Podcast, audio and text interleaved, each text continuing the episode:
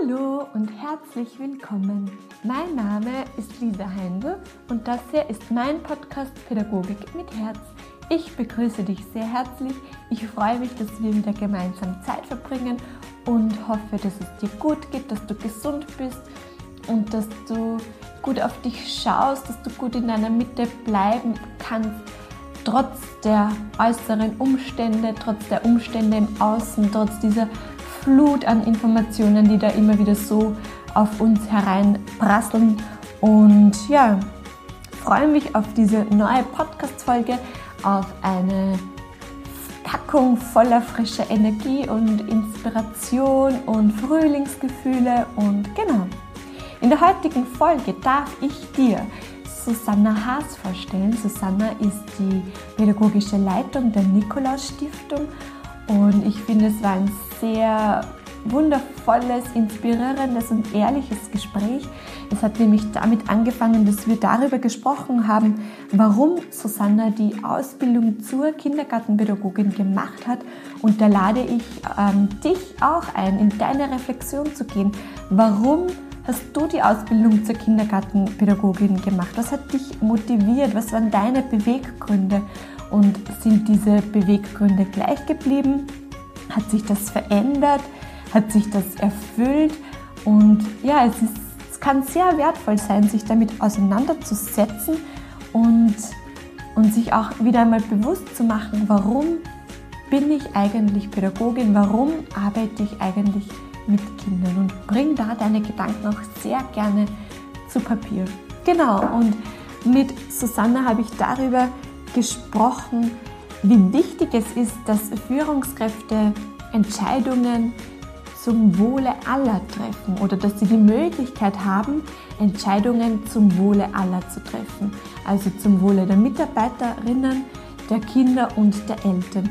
Wir haben auch darüber gesprochen, dass ähm, eine Leiterin sehr viele unterschiedliche Rollen hat, dass sie sich so in diesem Rahmen oder Spannungsfeld bewegt zwischen Trägerorganisation, Eltern, Mitarbeiter und der Außenwelt. Und ja, wir haben auch sehr spannend darüber gesprochen, äh, wie Susanna Entscheidungen in Krisensituationen trifft und was für sie da wichtig ist, welche Kompetenzen eine Führungskraft braucht. Und in diesem Sinne wünsche ich dir viel Freude mit diesem Gespräch. Lass dich inspirieren und los geht's.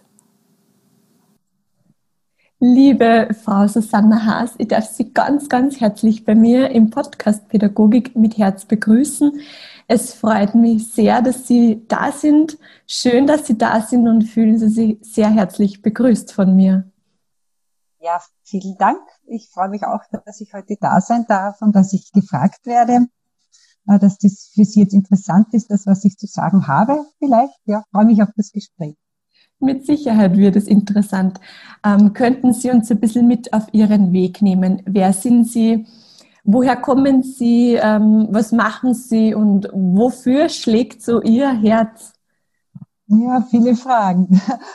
Ja, ich bin vom Grundberuf äh, Kindergarten- und Hortpädagogin, habe meine Ausbildung vor sehr vielen Jahren, äh, vor über 30 Jahren in Steiermark absolviert, in Bruck an der Mur das war für mich eine sehr prägende Zeit. Das war damals noch die vierjährige Ausbildung. Das heißt, ich gehöre noch zu der Generation, die nicht mit Matura abgeschlossen hat. Ähm, und ich kann mich nur erinnern, in meiner Ausbildung habe ich schon immer wieder ein bisschen damit gehadert, wenn ich auch in meinem Bekanntenkreis von meinen Freundinnen gesehen habe, dass die dann studieren, dass die noch weitere Wege bestreiten. Bin aber dann sehr gerne auch in meinen Beruf eingestiegen habe sehr viele Jahre als Pädagogin gearbeitet, ähm, habe dann drei Kinder bekommen und bin dann auch ähm, nach einigen Jahren als Leiterin in einen Kindergarten eingestiegen und habe mir damals also als Leitung gedacht, dass man hier sehr viel bewirken kann in dieser Funktion, in dieser Verantwortung, die man trägt für Kinder, aber auch für Mitarbeiterinnen und hier auch schon zu merken, was man alles gestalten kann. Also diese Jahre als Leitung und Jahre natürlich als Pädagogin haben mich in meinem jetzigen Tun sehr geprägt und ich bin auch sehr dankbar dafür, dass ich auch jetzt in meiner Funktion als pädagogische Leitung der St. Nikolaus Stiftung immer wieder sehr in Kontakt bin mit meinen Mitarbeiterinnen, mit den Leiterinnen, bin natürlich nicht, und das tut mir auch sehr leid, das ist immer die Kehrseite einer Medaille, wenn man Verantwortung übernimmt, bin natürlich nicht vor Ort, bin nicht in der Praxis, bin sehr angewiesen auf das, was mir erzählt wird, auf das, was Kolleginnen, die jetzt mit mir eng zusammenarbeiten, meine Inspektorinnen sind, das, was die mitbringen aus der Praxis. Denn das ist jetzt vielleicht die Antwort auf Ihre Frage, was mich, wofür mein Herz schlägt, ist, dass man Entscheidungen trifft, an der Position, wo ich jetzt bin, dass man immer Entscheidungen trifft zum Wohle der Kinder und natürlich auch immer zum Wohle der Mitarbeiter. Hm, sehr schön. Ähm, könnten Sie uns noch ein bisschen zurücknehmen? Damals, als Sie entschieden haben, Sie werden, Sie machen die Ausbildung zur Kindergartenpädagogin. Was hat Sie so bewegt? Was waren da Ihre Gedanken? Warum haben Sie sich dann für die Ausbildung entschieden? Hm. Ja, das ähm, habe ich mir oft überlegt in meinen Reflexionsschleifen. Äh, was war es denn? Mit 14, muss ich jetzt ganz ehrlich sagen, haben eher, hat meine Familie mit mir entschieden. Ja, wir sind, äh, wir sind eine große Familie. Also ich bin aufgewachsen mit vier Geschwistern am Land. Das heißt, hier ist der Radius der Ausbildungen jetzt nicht so groß wie zum Beispiel hier in Wien.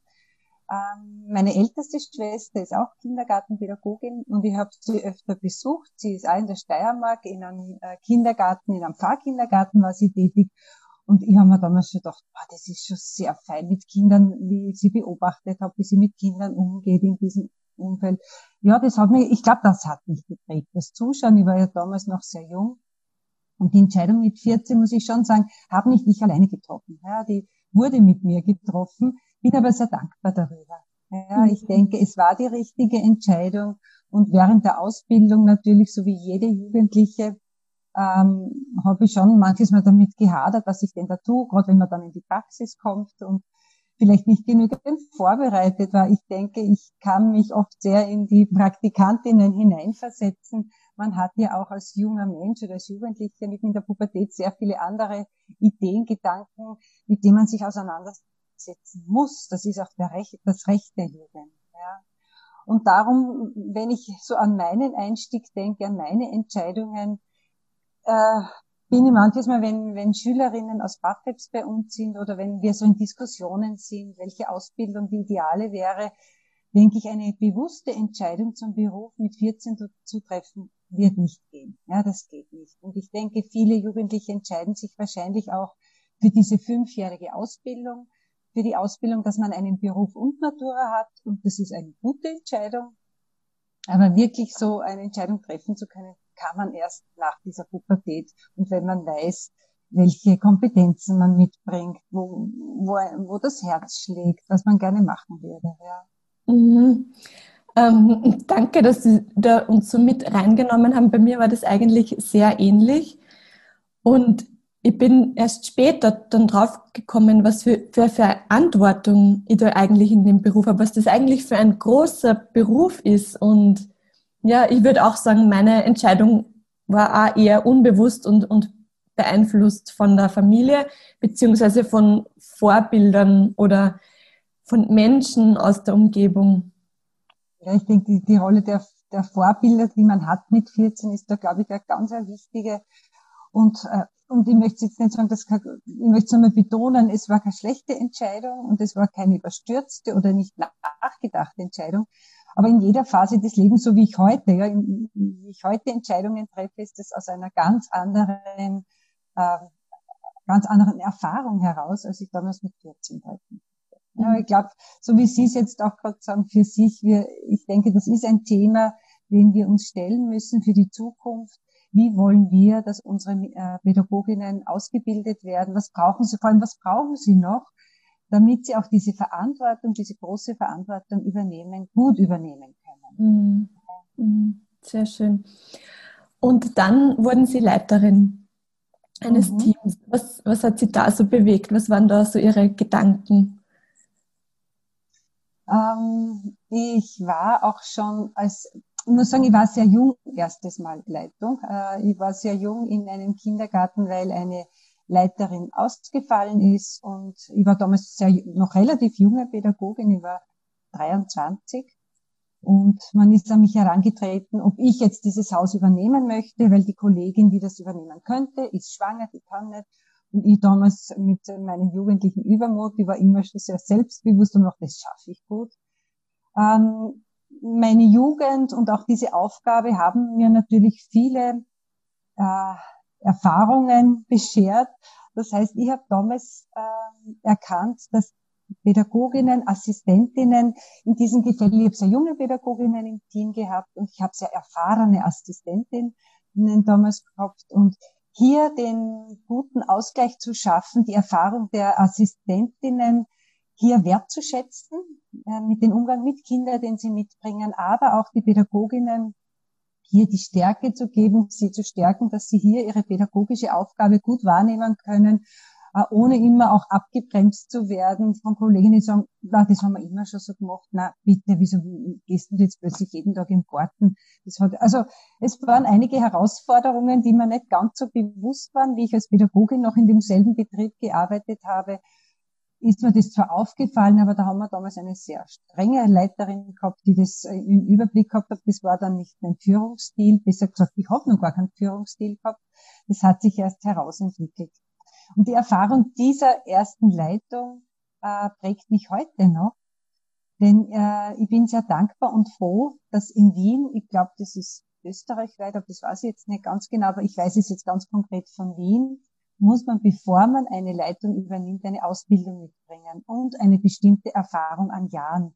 Und ich denke, das ist eine sehr weise und gute Entscheidung, denn wenn, wenn Frauen und Männer ohne sich mit Führen, Führungsthemen auseinandergesetzt zu haben, äh, einen Betrieb übernehmen, wo es so wichtig ist, dass man immer auch auf das Wohlergehen der Kinder schaut, dass man Menschen stärkt, gut arbeiten zu können, dass man Menschen motiviert, sich äh, auf Themen einzulassen, zu reflektieren, immer auch jede Entscheidung, die man trifft für Kinder, ähm, begründet zu treffen, ja, nicht aus dem Bauch heraus. Also ich habe mit äh, meiner ersten Leitung sehr aus dem Bauch heraus gehandelt.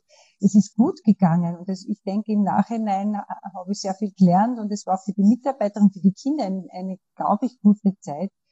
Ich würde das nur so in dieser Form nicht mehr machen wollen, weil ich glaube, es birgt auch ganz viel Gefahren, wenn man nicht begründet agiert und arbeitet. Das betrifft sowohl die Pädagoginnen, es betrifft aber auch immer die Leitungen. Und Leitungen haben eine ganz wichtige Funktion und eine ganz wichtige Rolle in der Bildungslandschaft Kindergarten. Hm, das ist, das ist ein sehr wichtiger Satz. Ich würde das gerne nochmal herausstreichen, dieses begründete, bewusste Agieren. Mhm. Mhm. Und wir haben ja zum Glück, gibt's ja jetzt schon zu unterschiedlichen Themen der Elementarbildung und Pädagogik gibt es ja wissenschaftliche Befunde. Und es ist ganz wichtig, dass sich hier, wenn es nicht die Trägerinnen sind, wo es Fachberatung gibt, wo auch eine Fortbildung dahinter steht, wo ein Plan dahinter steht. Ich denke, das machen wir in der St. Nikolaus Stiftung so. Und es gibt viele Träger, die das tun. Sonst muss es zumindest eine Leitung eines Kindergartens immer wieder bewusst sein, ich muss mir herholen, warum agiere ich so mit einem Kind, warum treffe ich die Entscheidung, ähm, was ich mit einem Kind tun. Das muss eine Leitung, eine Leiterin, ein Leiter immer wieder überprüfen, ob das im Team, ob Pädagoginnen so agieren und auch Assistentinnen. Ja. Hm. Gibt es ein Bild, ähm, wie, mit, dem, mit dem Sie die Rolle einer Leiterin beschreiben würden? Hm, oder, oder genau, oder wie würden Sie das näher beschreiben? Ja, eine Leiterin, vielleicht fällt mir noch ein Bild mhm. ein, während ich spreche. Ähm, eine Leiterin, ich bleibe jetzt einmal bei der weiblichen Form, das Einfache ist beim Sprechen, die meisten sind ja Frauen, wir haben aber auch Männer in der Leitung und ich denke, das zeichnet sich wahrscheinlich das Bild ganz gut ab, was vom Prozentsatz, wie viele Frauen äh, diese Funktion einnehmen und wie viele Männer, glaube ich, das zeigt ganz gut.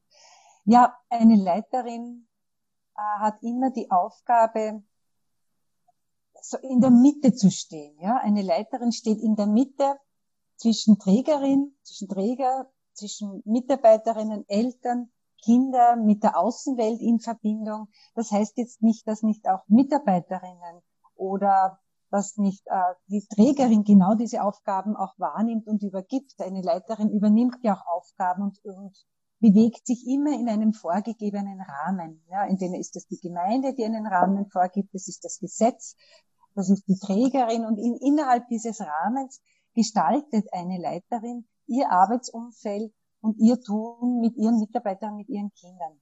Es ist ja so, dass in unseren Einrichtungen die Eltern immer auch ein System verändern. Wir, wir haben Eltern, Kinder in unseren Einrichtungen, die auch ihre ganze Lebensgeschichte mitbringen, die ihre Werte mitbringen, ihre Haltungen. Das heißt, es ist wahrscheinlich ein Jahr nicht immer gleich wie das andere. Ja, eine Leiterin muss mit ihrem Personal, mit ihren Mitarbeiterinnen immer auch auf die Situation eingehen, was ihre, was die Familien mitbringen und entsprechend dieser Situation ihren Alltag gestalten und Entscheidungen treffen. Ja, also das Bild, also mir fällt jetzt nicht ein wirklich plakatives Bild ein, aber sie steht, äh, sie, sie agiert innerhalb eines Rahmens und gestaltet diesen aber mit ihren Kompetenzen aus. Mhm, sehr schön.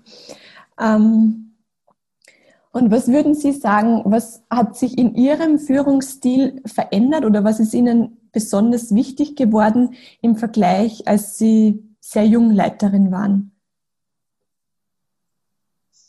Ähm, ja, ich denke, die vielen Erfahrungen, die ich sammeln durfte in den Jahren äh, in äh, beruflicher Natur, ist, hat mich natürlich sehr geprägt, aber man ist ja als Mensch immer als Ganzer, ja, und natürlich auch private Ereignisse. Und ich denke, so geht es jedem Menschen wahrscheinlich in seinem Tun, dass alles, all diese Bastelsteine des Lebens immer ein Gesamtbild ausmachen. Das heißt, wenn ich jetzt so, wenn Sie sagen, welche Veränderungen oder vielleicht bin ich ruhiger geworden, habe vielleicht noch mehr Vertrauen in Menschen bekommen, aber auch man hat auch immer ein, ein Yin und Yang in allen Entscheidungen, dass man tut. Auf der anderen Seite natürlich bin ich manches Mal viel klarer geworden, äh, teile mich vielleicht besser mit, meine Mitarbeiterin, das weiß ich nicht, das müsste man vielleicht meine Mitarbeiterinnen fragen. Aber ich glaube, dass Klarheit etwas geworden ist, das mich in den Jahren, äh, dass mir immer wichtiger geworden ist, dass ich Menschen einbeziehe bei Entscheidungen. Ich denke, Entscheidungen allein zu treffen, das hat mich ähm, all die Jahre, war das jetzt nicht meine Stärke oder glaube ich auch nicht, dass gut ist. Ich glaube, es ist zum einen immer gut, Menschen einzubeziehen äh, viele Aspekte zu hören. Äh, und ich kann nur sagen, so unsere Arbeitsweise, das bin jetzt nicht nur ich als Susanna Haas, sondern die Arbeitsweise in der Organisation, wo ich arbeite, ist immer schon so gewesen von Beginn an. Es gibt uns ja noch nicht so lang. Also meine Organisation, die St. Nikolaus Stiftung, gibt es jetzt das elfte Jahr. Und von Beginn an haben wir versucht, und ich glaube, es ist uns sehr gut gelungen, Pädagoginnen einzubeziehen, Leiterinnen einzubeziehen, bevor auch äh, große Entscheidungen getroffen werden. Kann man sagen, wir haben viele Standards entwickelt, weil wir auch sehr, wir hatten ja nichts, auf das wir aufbauen können und haben Standards entwickelt. So der erste oder zweite Standard kann ich mir erinnern, haben wir noch versucht, in unserem Team, in unserem Führungsteam, Leitungsteam den alleine zu entwickeln. Dann haben wir gemerkt, na, wir brauchen unsere Kolleginnen dazu, wir brauchen die Praxis und dann haben wir begonnen, immer Leiterinnen einzubeziehen. Schlussendlich jetzt vor zwei Jahren haben wir alle Pädagoginnen beim letzten Standard einbezogen, weil wir gesagt haben, da liegt so ein Schatz in unseren Einrichtungen, so viel Erfahrung.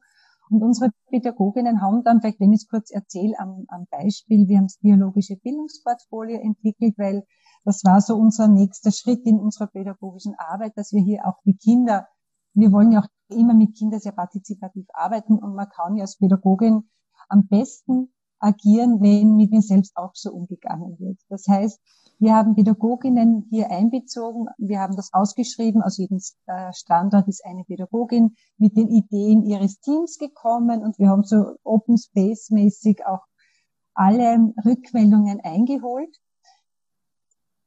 es wurde dann aus diesen, aus diesen vielen Themen, die wir, die wir gesichtet haben, musste man dann wieder Entscheidungen treffen und sagen, so, und es gibt die Rückmeldung ganz auf der Seite, wo man sagen, ah, das ist ganz eng und das ist ganz starr bis hin zu, in die Weite zu gehen. Und dann muss man, haben wir wieder viele Fachleute einbezogen. bis wir dann wieder Entscheidungen getroffen haben. Und dann agieren wir so, dass wir immer wieder Feedbackschleifen einholen. Da ist uns ein bisschen die Pandemie dazwischen gekommen äh, in unserem Prozess. Wir sind dran, aber ich denke, manches Mal sind dann andere Themen vorrangig und man muss dann auch Entscheidungen zu treffen, was ist jetzt gerade aktuell und nicht. Das heißt, ähm, vielleicht noch einmal auf die Frage zurück, äh, was hat mich verändert? Ich denke, ich bin wahrscheinlich in in meinem Denken partizipativer geworden, Menschen hereinzuholen und äh, auch äh, Entscheidungen niemals zu treffen, ohne andere Meinungen gehört zu haben und zuzuhören, was auch andere Menschen brauchen. Mhm. Da waren jetzt sehr, sehr viele wichtige Punkte dabei und es war auch Klarheit, also die Klarheit der Entscheidungen und Sie haben auch ganz kurz ähm, zu Beginn dieser Frage gesagt, das Vertrauen in Menschen, das stärker geworden ist. Ähm, und ein ganz wesentlicher Punkt, den ich auch noch einmal herausstreichen möchte, ist so, wenn wir mit Kindern partizipativ arbeiten wollen, dann müssen wir das quasi noch einmal von der oberen Ebene auch machen. Das, mhm. mhm ich denke, wir können, also unser, unser Leitbild oder so, wie wir arbeiten wollen, das steht sehr oft in unseren Überschriften Achtsamkeit und Feinfühligkeit und dass man wirklich die Lebenswelt der Kinder berücksichtigt und hereinholen. Und ich denke, wir können nicht anders als auch mit Mitarbeiterinnen achtsam umzugehen. Natürlich gibt's hier Grenzen, ja, so wie ich es vorher schon beschrieben habe, von den Bedürfnissen. Es gibt natürlich auch sehr viele Bedürfnisse von Mitarbeiterinnen. Ich muss natürlich hier immer einen Rahmen vorgeben. Ähm, man, man, man geht einen Vertrag ein, man übernimmt eine Stelle, man informiert sich vorher, was erwartet mich da. Also ich denke schon bei Anstellungsprozessen erkundigen sich auch Kolleginnen schon sehr, äh, was wird mich hier erwarten, wie schaut mein Stellenprofil aus und man geht einen Kontakt ein. Ja, und man hat natürlich dann die Erwartung, dass die Mitarbeiterin, die neue die Kollegin auch das erfüllt. Auf der anderen Seite ist im Bereich Kindergarten, und ich glaube, das ist eine ganz eine feine Sache bei uns in unserem Arbeitsumfeld, wir können viel gestalten. Und ich merke manches Mal natürlich, dass Kolleginnen wahrscheinlich manchmal mehr gestalten möchten und den Rahmen, den wir vorgeben, vielleicht als zu eng empfinden. Ja. Für manche ist er man auch zu weit, weil sie manches Mal gar nicht wissen, was, wie tue ich das jetzt und wie gestalte ich das aus. Das heißt, wir haben immer mit Menschen zu tun, die sehr unterschiedlich sind. Und das ist wahrscheinlich auch die Krux einer Organisation, dass man in diesem Spannungsfeld, in dem wir uns hier bewegen, in der Verantwortung für alle Menschen da zu sein, für alle Pädagoginnen, für die Assistentinnen, die technischen Hilfskräfte, für das äh, Personal, das auch unterstützend in den Einrichtungen ist, dass man hier ähm, fair bleibt, dass man hier den Menschen das gibt, was sie brauchen, aber auch mit dem Wissen, dass auch das Grenzen hat. Ja, also ich kann einer Kollegin nur als Beispiel, wenn in einem Team äh, viele Personen nur vormittags arbeiten wollen, wenn sie sagen, meine Situation zu Hause, ich würde gerne mein Kind zum Mittag abholen, wird man das wahrscheinlich, wenn es nur eine Person möchte, leichter ermöglichen können mit einem Kompromiss, dass man sagt, okay, nur einen Nachmittag oder das geht sich gut aus in diesem Jahr, weil dein Kind gerade eingeschult wird, wir machen das. Wenn das vier Frauen sind, die sagen, wir können alle nur vormittags arbeiten, wird sich das nicht ausgehen, weil wir Kinder haben, die bis 17 Uhr eine Betreuung brauchen und die den Kindergartenplatz gebucht haben. Das heißt, das ist wieder die Leiterin, die hier sehr gut drauf schauen muss, dass Menschen auch gut motiviert arbeiten können, dass es hier die Klarheit gibt, dass man sagt, den Rahmen haben wir. Ich, ich spreche jetzt gerade oft vom Rahmen, merke ich. Ich bin jetzt gar nicht so stringent auf Rahmen, aber dass man hier sehr klar formuliert, auch immer wieder Bedürfnisse hört, Kompromisse findet, einen Konsens, das wäre mir noch lieber, einen Konsens eingeht, dass sich möglichst viele Menschen auch gesehen werden und das nicht willkürlich, vielleicht ist das das Ähnliche wie bei Kindern, dass ich nicht eine willkürliche Entscheidung treffe und sage, du kriegst das, du kriegst das nicht, sondern dass ich das auch gut erkläre. Ja, das ist, mhm. das ist, glaube ich, sehr wichtig. Ähm, und ich habe manchmal den Eindruck, es hilft, wenn man selber dann in so eine Beobachterposition geht, um mit seinen Emotionen da jetzt nicht direkt ähm, in diesen Gesprächen und Diskussionen zu sein Wie empfinden Sie das? Oder haben Sie da einen anderen, eine andere Anregung, einen anderen Tipp, einen anderen Erfahrungsschatz? Ich finde es sehr gut, was Sie gerade gesagt haben, äh, die Beobachtung, einmal einen Schritt herauszugehen und nur wahrzunehmen. ich glaube, wir reden eh, äh, eine Pädagogin macht es bei Kindern. Das heißt, von einer Pädagogin geht man aus, dass sie, wenn sie Kinder beobachtet, das sehr neutral mit ihrem Fachwissen natürlich auch immer im Hinterkopf, aber dass die Kinder hier sehr sachlich beobachtet, wahrnimmt, was ist. Und das tut auch gut, wenn das eine Führungskraft diese Kompetenz mit hat. Und das Feine ist, dass jede Leiterin bei uns, jeder Leiter vom Grundberuf Kindergartenpädagogin, Hortpädagogin ist und hier diese Kompetenzen natürlich mitbringt. Und ich glaube, das ist auch das, der Schlüssel des Erfolgs, dass es in unseren Einrichtungen äh, Leiterinnen hier ein sehr gutes Geschick und ein sehr gutes Gespür für Führen haben, dass sie auch beobachten, dass sie hier natürlich ähm, sich zurücknehmen und manches Mal Moderationsrollen einnehmen. Sie hat viele Rollen, eine Leiterin. Ich denke, äh, streitschlichtend, moderierend, äh, vorgebend ähm, und hier ihre Kolleginnen begleitet. Das bedeutet natürlich auch, dass die Leiterin in ihrer Rolle innerhalb des Teams eine ganz besondere Rolle hat. Ja, sie ist jetzt nicht ein, die Freundin, sie ist jetzt nicht das Teammitglied, die, in die ist nicht in dieser Gruppe mehr so eng verwoben und sie ist, sie ist die Führungskraft. Ja, und das, ich denke, diesen Wechsel der Rolle innerhalb eines Teams, äh, wenn man Führung übernimmt, wenn man Leitung eines Hauses übernimmt, ist schon etwas ganz Besonderes. Mhm. Und über all die Punkte, die wir jetzt gesprochen haben, ist wahrscheinlich in Krisenzeiten noch einmal eine andere Sache. Wie, wie gehen Sie da ganz persönlich damit um? Oder ja, wie bleiben Sie auch bei sich und, und ähm, um an dieser und um bei dieser Flut irgendwie nicht mitgerissen zu werden. Und, und ich glaube, es ist wirklich oft so eine Flut an Informationen und so viele Emotionen, die da in Krisenzeiten mitspielen. Wie sehen Sie das? Ja, eine Krisenzeit hält eine Lupe, hält ganz stark eine Lupe auf Ereignisse, auf Kompetenzen. Und das habe ich ganz persönlich natürlich auch gemerkt. Ich kann mich erinnern, es ist bei der Jahr her, äh, dass wir die Medien verfolgt haben, was, was kommt da auf uns zu, mit eigenen Ängsten äh, muss man umgehen lernen. Und ich denke, wenn man gewohnt ist, äh, voranzugehen, ich sage das jetzt in, in, ganz großen Bildern, ja, aber wenn man gewohnt ist, dass man auch Stärke zeigen muss. Krisen hatten wir ja auch schon oder hat man ja in einer Organisation, in einem Kindergarten, in einer Gruppe ja auch in den, ist nicht alltäglich, aber wir sind gewohnt, gut mit Krisen umzugehen. Diese Krise, muss ich sagen, hat eh wahrscheinlich noch niemand erlebt äh, in meiner Generation oder wahrscheinlich auch noch Generationen, die ein bisschen älter sind.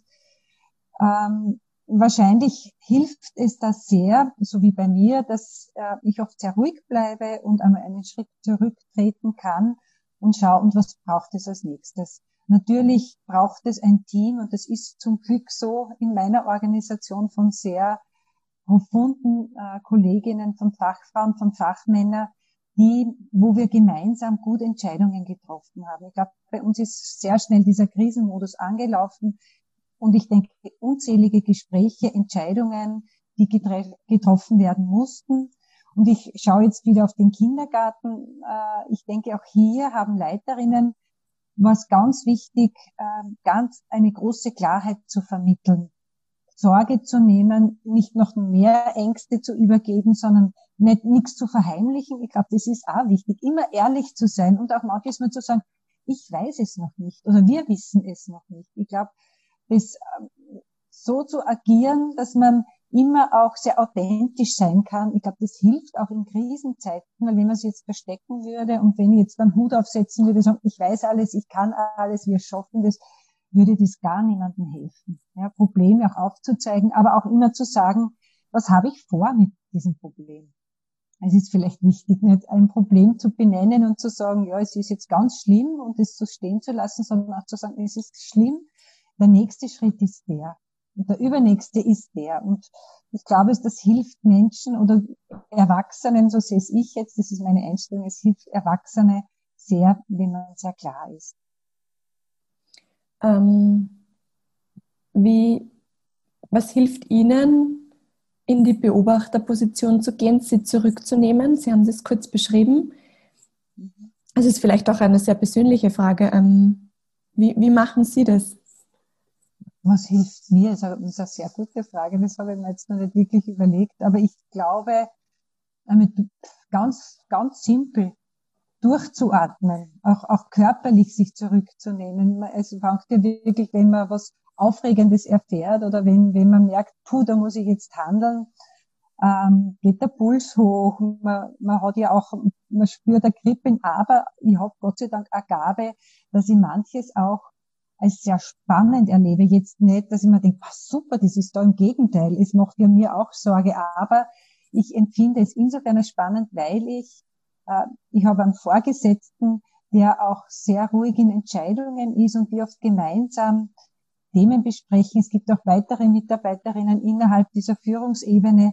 Und ich glaube, das ist es, wo ich weiß, wir telefonieren, wir, gerade wenn man im Homeoffice ist, wir hören uns miteinander. Es ist, sind ja nie meine Entscheidungen, ja, in meiner Funktion als pädagogische Leitung, sondern die Entscheidungen jetzt gerade in Krisenzeiten wird mit dem Geschäftsführer, mit der Öffentlichkeitsarbeit, mit der Rechtsberatung, mit den Inspektorinnen. Wir waren da sehr, sehr eng und ich glaube, das war der Schlüssel, dass das gut funktioniert hat. Sehr kompetente Menschen, wo jeder etwas beitragen mhm. kann und wo wir oft diskutiert haben, wo wir das Gefühl gehabt haben, okay, wenn, wenn der Beitrag kommt, da haben wir nichts übersehen. Zum Beispiel der wirtschaftliche Aspekt auch. Ja, das ist ja für ein Unternehmen in dieser Zeit, das wissen wir eh alle aus den Medien, nicht einfach. Wir als Kindergarten oder Kindergärten sind ja systemrelevant und wir wissen, äh, Kindergärten wird es auch nach der Krise geben. Das tut gut. Wir haben alle sichere Jobs. Ganz so einfach ist es trotzdem nicht. Und äh, auch bei vielen Entscheidungen war auch eben dieser wirtschaftliche Aspekt immer wichtig. Und wir alle haben wahrscheinlich uns in dieser Führungsarbeit und diesen Entscheidungen, die wir treffen mussten für das Unternehmen, für 1150 Mitarbeiterinnen, ähm, haben wir uns, denke ich, das muss ich einmal nachfragen, in einer Reflexionsschleife uns immer recht sicher gefühlt, wenn wir eine Entscheidung getroffen mhm. haben. Ich, ich glaube, das ist so ein Schlüssel, ein Team um sich zu haben und nicht allein, sich nicht alleine zu fühlen. Mhm. Ich glaube, das hat mir sehr geholfen. Ja, das war's, glaube ich. Ähm, eine Frage zum Abschluss, die jeder Podcast-Gast kriegt. Wenn es eine Bildungsfee geben würde, die Wünsche erfüllen könnte und Sie hätten einen Wunsch frei, der einen Wunsch für die Kinder, für die Pädagoginnen, für das Bildungssystem erfüllen könnte, was, was wäre Ihr Wunsch? Hm. Es ist ein Wunsch, gell? Puh, mit einem Wunsch. Aber ich, na, ich, ich mache es anders.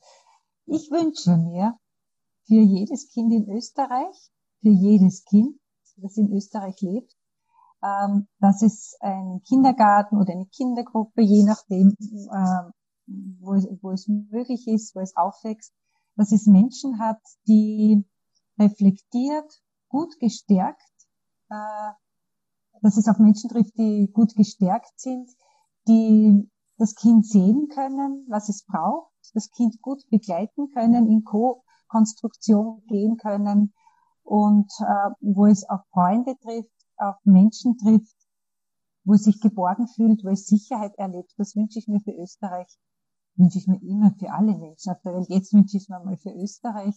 Und ich glaube, wenn wir das schaffen, dass das unsere Kinder erleben, haben wir die Rahmenbedingungen verändert, haben wir Ressourcen in den Kindergarten gebracht. Ich denke, den sonst muss ich nur loswerden, äh, dass Ressourcen natürlich im Kindergarten zu wenig sind, äh, monetäre Ressourcen, ich denke menschliche Ressourcen oder das, was Menschen mitbringen, da sind wir auf seinem hohen Niveau. Ich denke, da sind wir sehr, da haben wir eine Berufsgruppe, äh, wo wir sehr stolz sein können, weil es ist ein toller, toller Beruf, das möchte ich jetzt auch noch am Ende sagen.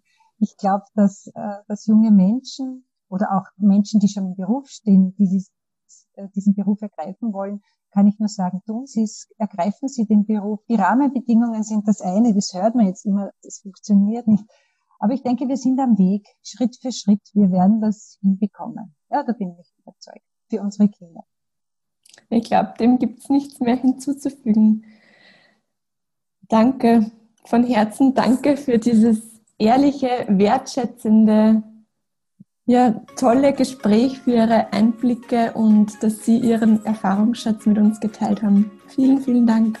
Ich sage auch danke, dass ich gefragt wurde. Alles Gute für Sie und Ihr Ton. Das finde ich ganz toll, was Sie da auf die Beine stellen. Danke. Dankeschön.